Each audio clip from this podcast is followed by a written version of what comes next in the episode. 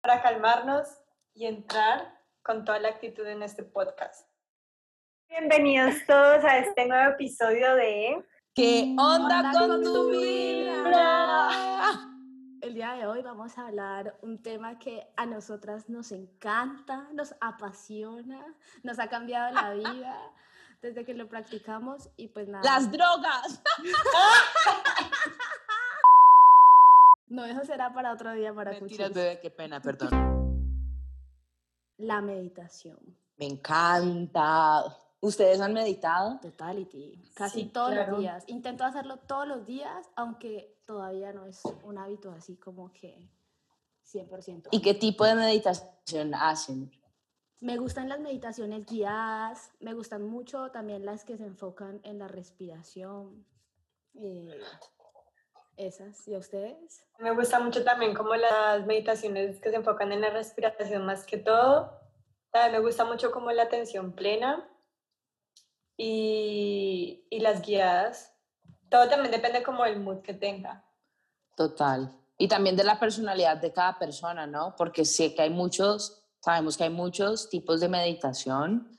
O sea, están como los más comunes, que son el mindfulness, eh, la meditación de solo respirar, de blanquear la mente, pero también existen otras que son hasta con danza, con mm. cantos, hay meditaciones que son repitiendo mantras. El otro día encontré una es que sexo para meditar.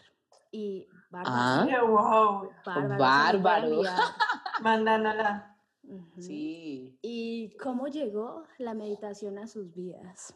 Siento que la meditación llegó a mi vida cuando menos la estaba buscando, como que ya me la había, ya había escuchado sobre eso. De hecho, había meditado anteriormente, pero nunca había entendido el sentido ni había como visto un cambio en mí.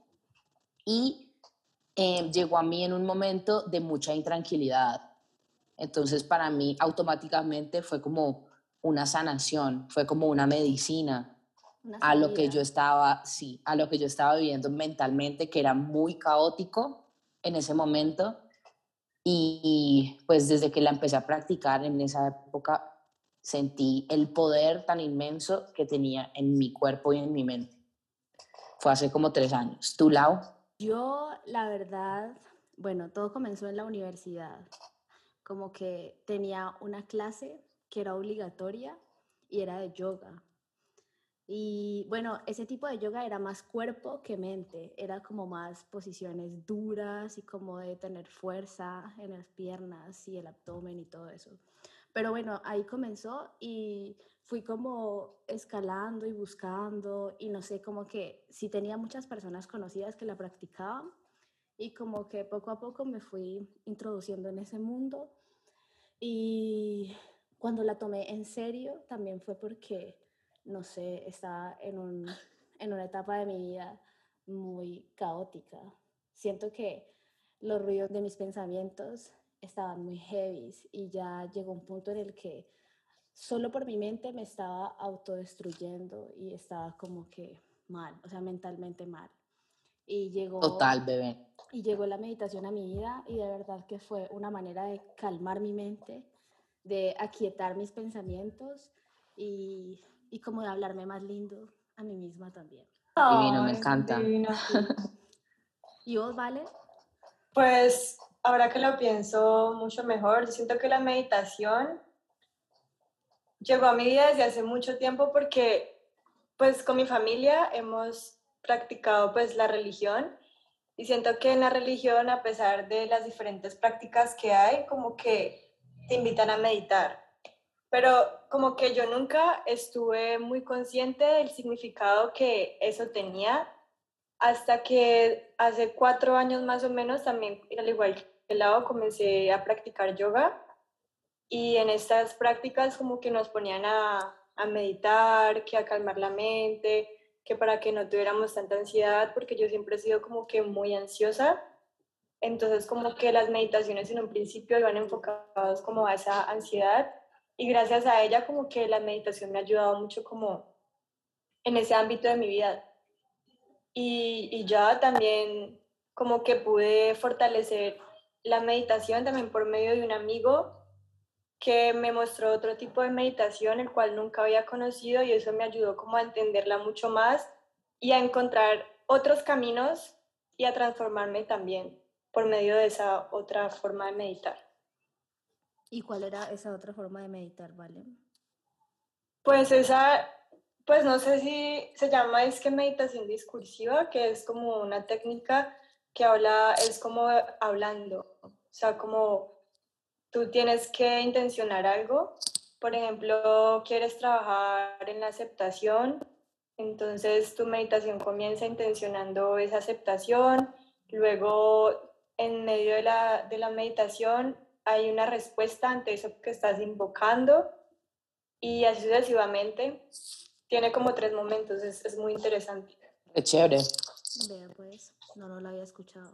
Luego se las enseño. es Me encanta, sí. Ve, y ustedes por qué creen que la meditación se ha vuelto, pues no se ha vuelto desde hace muchos años, ha sido algo tan importante para la humanidad? ¿Con qué fin consideran ustedes que buscamos la meditación? Siento que en un mundo donde todo va tan rápido y los seres humanos vamos a mil, es necesario hacer una pausa y en verdad centrarte en el lugar, tiempo y espacio en el que estás. Entonces, por eso siento que la meditación es una manera de traerte al aquí y a la hora. Verdad, en verdad disfrutar de esto y ser consciente de la respiración, pana, porque a veces como que respiramos, pero ni siquiera somos conscientes. ¿O no les ha pasado que a veces cuando tienen que hablar en público o no sé, alguna exposición en la universidad, también es como que van a exponer y de los nervios están leyendo y se olvidan de respirar, marica, es como que no sé, es como que no somos conscientes de respirar bien. Entonces siento que es algo súper importante. Total. Y, gracias a la meditación yo he logrado como hacer conciencia de esto. Y de hecho, el respirar es como el puente, el único puente de venir como al, al aquí a la hora que vos Ujú. estabas diciendo. Ese es el único puente que hay. Entonces es, es una herramienta demasiado poderosa que puedes utilizar en un momento de ansiedad o en un momento en el que no sabes qué hacer, literal, solo con respirar te trae a tu conciencia y a estar presente y estar tranquilo. Entonces siento que es una herramienta demasiado importante que muchos dan por sentado porque ni siquiera se, se, se caen en cuenta de la respiración. Sí, porque digamos, la meditación también yo creo que es importante en esta sociedad, porque como decía Lau, pues tenemos mucha bulla en, en nuestro alrededor, entonces como que sacar un momento para vos calmar tu mente, calmar todos esos pensamientos que te, que te bombardean todo el tiempo, es como que súper justo y necesario para que tu cerebro también, digamos que en cierto punto descanse, porque tu cerebro está todo el tiempo en activo. Entonces como que la meditación es muy buena también para como que el cerebro llegue a un, a un nivel más, más tranquilo, no sé cómo lo podría. Y de hecho, ese, ese, como ese espacio o de tranquilidad en tu mente, donde no hay ningún pensamiento, lo que dicen muchísimas religiones y muchísimas cosas de la espiritualidad es que es el momento donde eres completamente consciente y en el momento en que estás alineado con, la, con el mundo. Porque supuestamente nosotros cuando llegamos a la Tierra, eso es una creencia no sé de dónde, pero nosotros vinimos siendo solamente amor, amor puro. Y nuestra misión aquí en la Tierra, de hecho, es despojarnos de todo lo que nos amarra a no poder amar infinitamente, ¿no? Porque nosotros nacimos siendo amor, pero cuando llegamos a la Tierra se nos pegó el ego. Ajá. Entonces el ego es lo que no nos deja vivir en el aquí y en el ahora, es lo que no nos deja amar plenamente y estar tranquilos porque vivimos en constante competencia creyendo que somos todos separados el uno del otro, pensando, sabes que yo soy mejor, peor, menos, que me hiciste, me dejaste de hacer, cuando de verdad no somos ni siquiera un individuo y todos somos solo amor. Entonces yo siento que la meditación como el fondo, el trasfondo es llegar a ese estado de despojarnos del ego por completo y estar en paz mental, como en el reino. Total, porque es que eso también tiene que ver mucho eh, con las frecuencias. ¿Te acuerdas, Lau, lo que hablábamos ese día en clase? Lo que decía la profesora sobre las, las frecuencias gamma, delta, bueno, todo eso. Ah, sí, sí, sí, las ondas teta, alfa. Ajá. Entonces, que cuando uno medita, pues el cerebro se pone en una frecuencia, pues bastante, sí, meditativa, que es, y es por eso que te hace sentirte bien. Y Valen, ¿cómo sientes que ha cambiado eh, la meditación tu vida? Uy, pues a ver, yo siento que desde que medito, confío más en mí.